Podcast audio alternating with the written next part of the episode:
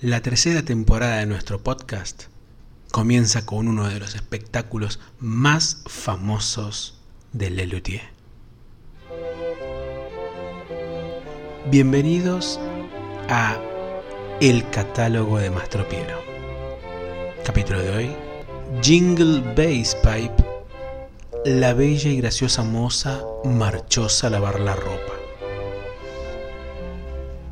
Muy buenos días, muy buenas tardes, muy buenas noches a quienes estén dando play en estos momentos. Mi nombre es Julián Marcel y les doy la bienvenida no solamente al episodio número 31 de nuestro podcast, sino a la tercera temporada de El Catálogo de Mastro Piero, un podcast sobre Lelutier en donde nos encargamos de analizar cada una de las obras desde un aspecto más musical, más musicológico, desde eh, aspectos artísticos que por ahí pasan de lado eh, al momento de escucharlo por primera vez, pero que acá nos encargamos de desmenuzar de manera completa.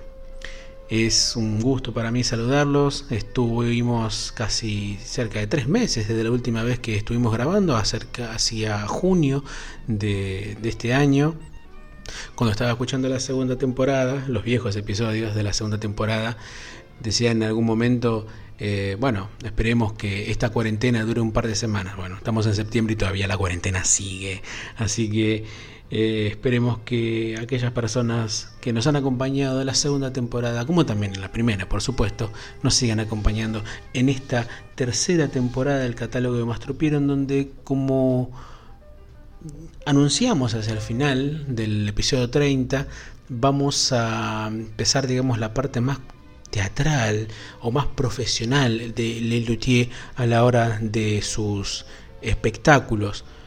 Comentamos que el recital 75 podría pensarse como el último espectáculo de Lelutier en formato de recital tradicional, pero hacia más tropiero que nunca, que es el espectáculo en que empezamos hoy a, desmenuzar, la, característica teatral, el juego de luces, la presencia de del escenario como un factor más, digamos, en la composición de las obras, adquiere un nuevo tamiz, digamos, en lo que es la, la, importancia de, las, de, estos espectáculos de Lelutier.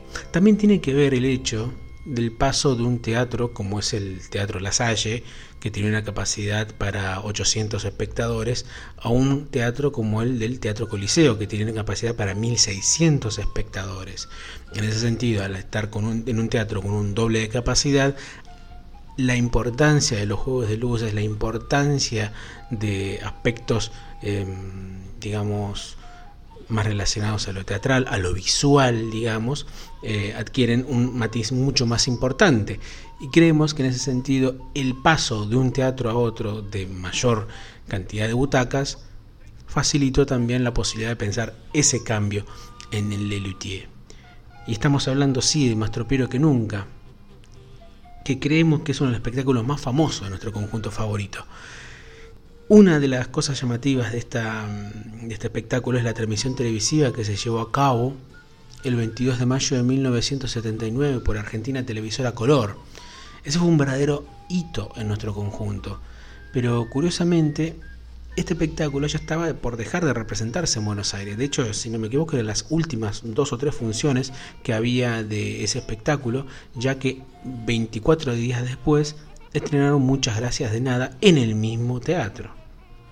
Más tropiero que nunca se estrenó, curiosamente, un día como hoy, el 9 de septiembre del año 1977 y se representó durante 444 funciones exactamente, culminando el 27 de febrero del año 1983 en el Teatro Alcalá Palace de Madrid, en España en esa curiosa gira que tuvo Lelutier entre diciembre y febrero del año 83, diciembre del año 82 y febrero del año 83 en España, que fue realmente el boom que eh, explotó, digamos, la bomba que hizo explotar a Lelutier en España.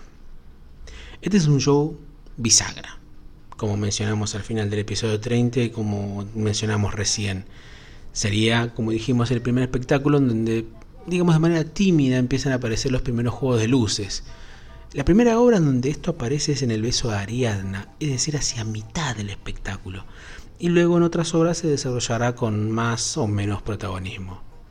En verdad, el estreno del espectáculo debió ser una semana antes, pero en los últimos ensayos notaron que el espectáculo era 20 minutos más corto de lo habitual, por lo que en tiempo récord se tuvo que escribir la cantata del adelantado don Rodrigo Díaz de Carreras. Específicamente en tres días se escribió esa obra.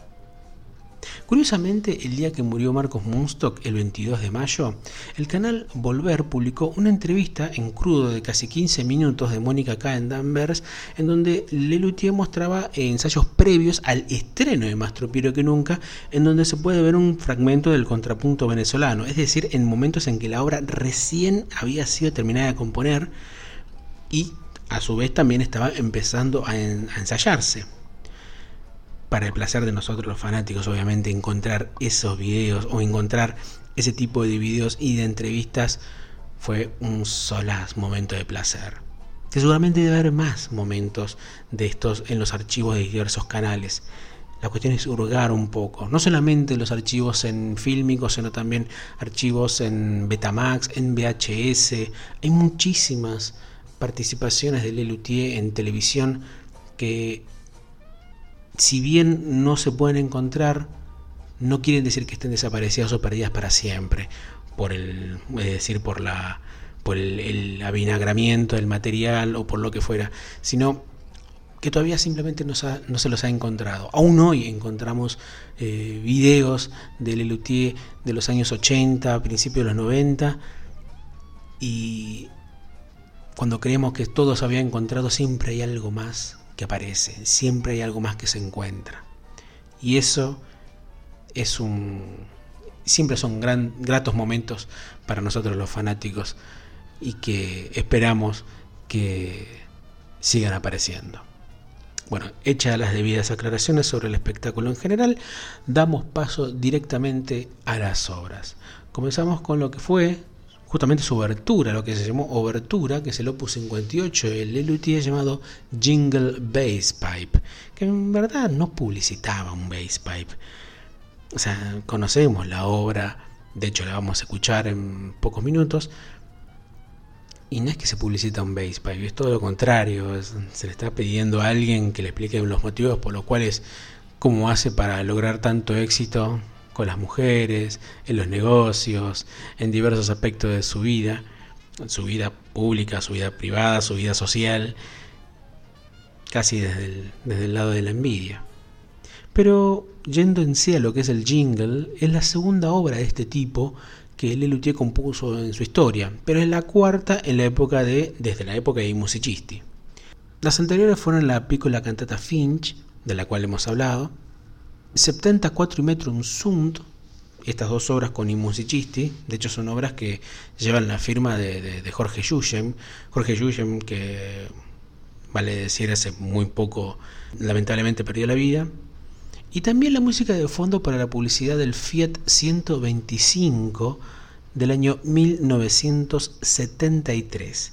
Esta es una obra compuesta por H. Núñez Cortés, y sobre este curioso jingle nos vamos a adentrar más adelante cuando comentemos Fly Airways, dado que gran parte de la música que ahí se ejecuta fue utilizada 16 años eh, después para esta obra del Rey de los Cantares. Quizás motivada por esta brevísima obra, el Jingle Bass, quiere decir, em, es que el espectáculo siguiente podemos encontrar una obra como La Tanda, en donde, digamos, el jingle alcanza su perfección. No es cuestión menor destacar que el Jingle Bass Pipe pertenece a esas dos obras brevísimas de Lelutier que se usaron para introducir recitales. De hecho, para El Reír de los Cantares de 1989 compusieron Romeo y Juan Carlos, que vendría a ser como la especie de un anuncio de una película. El Jingle Bass Pipe es más bien una burla a ese tipo de publicidades donde se destaca la buena vida de los que consumen un determinado producto.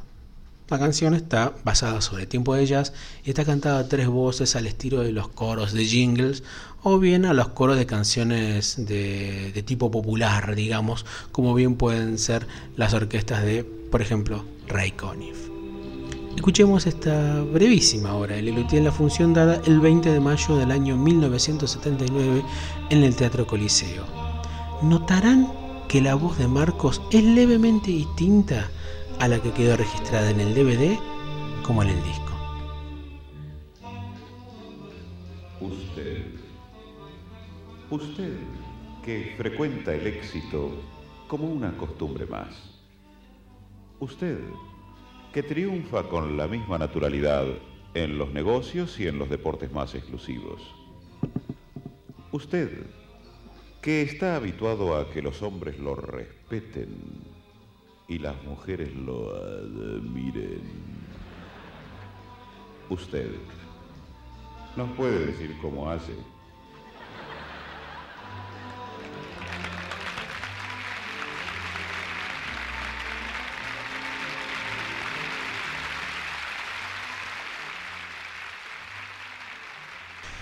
La segunda y última obra que vamos a dedicar algunos minutos de este primer episodio de la tercera temporada de nuestro podcast es La bella y graciosa moza marchóse a lavar la ropa, opus 59, compuesta por Marcos Munstock y música de Jorge Marone López Pucho. Es, podría decirse, una de las obras más conocidas de la historia de Lelutier. Pero es curiosa la historia de los madrigales dado que estos fueron concebidos originalmente en Italia hacia mediados del siglo XIII, pero que hacia el siglo XVI fue virando para diversas maneras em, compositivas, por supuesto, tanto en Inglaterra como en Francia. Los madrigales solían ser canciones de tipo popular que contaban historias y si bien pueden ser relacionadas con los romanceros o mismo las canciones jugarescas, en este caso los instrumentos y las voces eran más arreglados.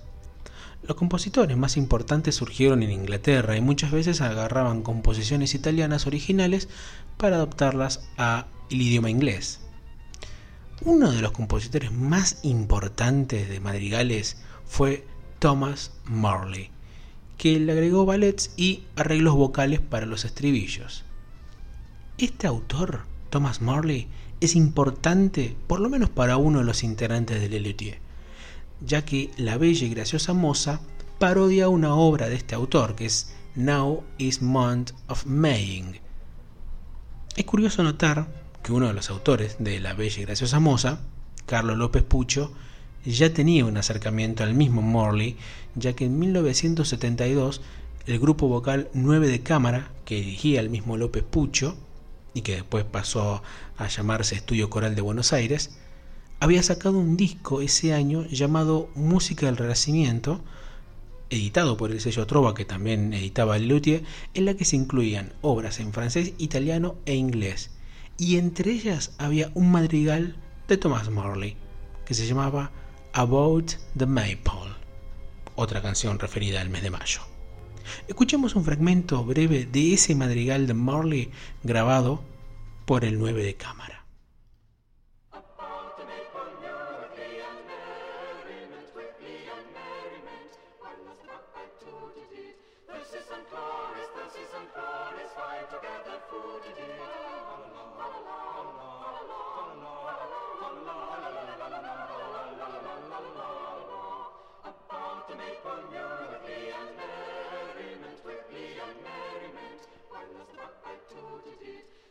and chorus, verses and chorus, fight together for the day.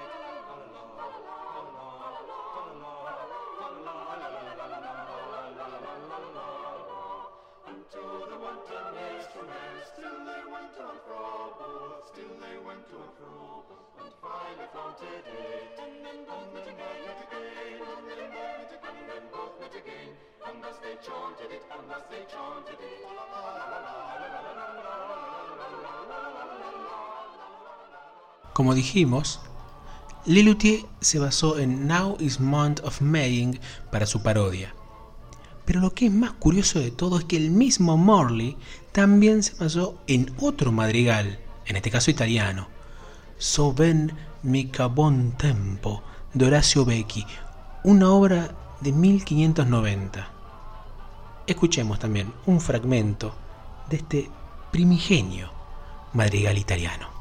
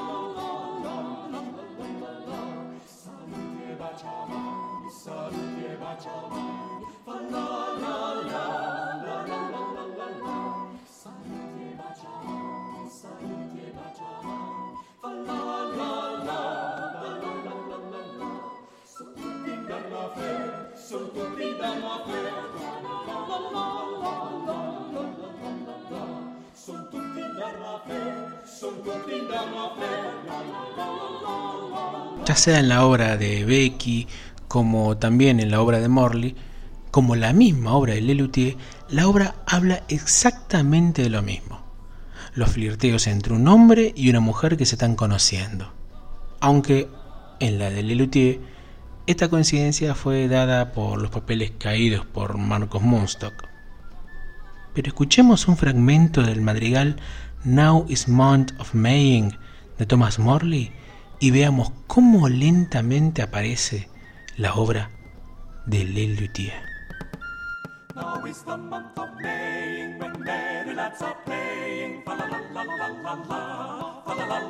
la la. Now is the month of May when lads playing. Fa la la la. Each with his bonny lass upon the greeny grass. La la la la la la la la la la la la la. Each with his bonny lass upon the greeny grass. La la la la la la la la. The spring clad all in gladness doth laugh at winter's sadness. La la la la la la, la la la la la la. The spring clad all in gladness doth laugh at winter's sadness. Fa la la la la la la, la la la la la la. And the bagpipe. La la la la la la la la la la la la la la la. And nymphs tread out their ground. La la la la. Como dijimos, La Bella y Graciosa Moza es una obra compuesta por Marcos Munstock, Jorge Marone y Carlos López Pucho. Es una obra sumamente reconocida por el público fanático de Lelutier. Pero al momento de la reposición de Más Tropero que Nunca en España, durante la gira que mencionamos entre diciembre del 82 y febrero del 83, no se la incluyó, dejando en su lugar a Solá, Solá, Silá, Solá, Dodossi, obra del recital 74, una obra rarísima de su repertorio y de la cual hemos hablado la segunda temporada de nuestro podcast. Ha sido estrenada, la bella y graciosa moza, por supuesto, en Más Tropero que Nunca, pero también fue número de programa en Muchas Gracias de Nada, Lutierías, Los Clásicos de Lelutier, Por Humor al Arte, Recital Sinfónico 86, con Lelutier Sinfónica en el año 2004 y Chist. Es curioso notar que el grupo, probablemente por demanda del público, haya hecho esta obra aún teniendo la versión grabada, como también la emisión televisiva de ATC el 22 de mayo del 79, como dijimos este, al principio de nuestro episodio. La grabación del teatro es de dos días antes. El advenimiento de Internet y la consabida difusión de los videos de Lelutier por YouTube, creo yo, permitió redescubrir esta obra y en gran medida Lelutier para sus posteriores inclusiones en espectáculos de este siglo XXI. Escuchemos para finalizar este primer episodio de la tercera temporada de nuestro podcast a la versión de La bella y graciosa moza marchosa a lavar la ropa que Lelutier dio en el célebre Teatro Colón el 11 de agosto de 1986. Marcos Munstock en la voz, Ernesto H. en la pandereta y en los crótalos, Daniel Rabinovich en el latín y el coro, Carlos López Pucho en el latín, Jorge Marona en el chelato y el coro, y Carlos Núñez Cortés en el coro y la flauta dulce. Mi nombre es Julián Marcel. Y mientras me voy a colgar la ropa, les saludo. Hasta la próxima semana. Marchóse a lavar la ropa, la mojó, la mojó en el arroyuelo y cantando la lavó. La sobre una piedra, la colgó de una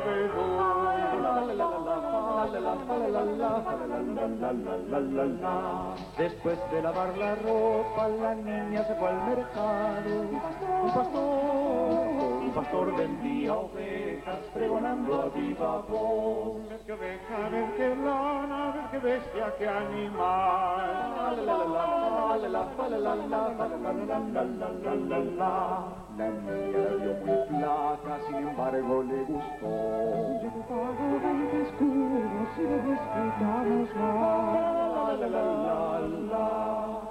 Vuelve la niña cantando, muy contenta con su oveja. Cuando llegaron al bosque, la ovejita se escapó. La niña desesperada arrojó encima de ella. Velozmente y con destreza, aferróla por detrás. La la la la la la la la la Llegaba por el camino jinete altivo porque descendió, descendió, descendió de su caballo y a la niña le cantó. Yo te pago veinte escudos y no discutamos más. La niña arborizada tan solo tornó sus ojos. El jinete, el jinete, el jinete enamorado dulcemente se acercó mojó en el arroyuelo y cantando la labor.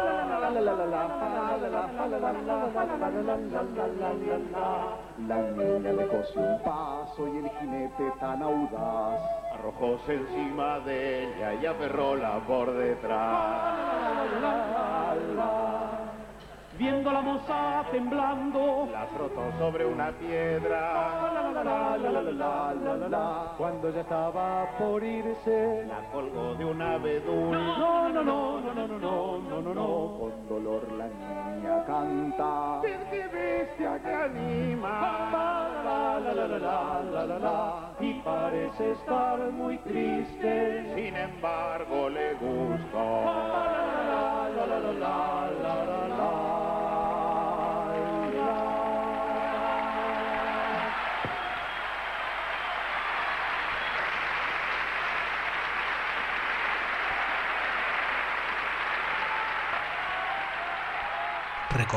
que podés seguir a nuestro podcast en Instagram como El Catálogo de Mastropiero.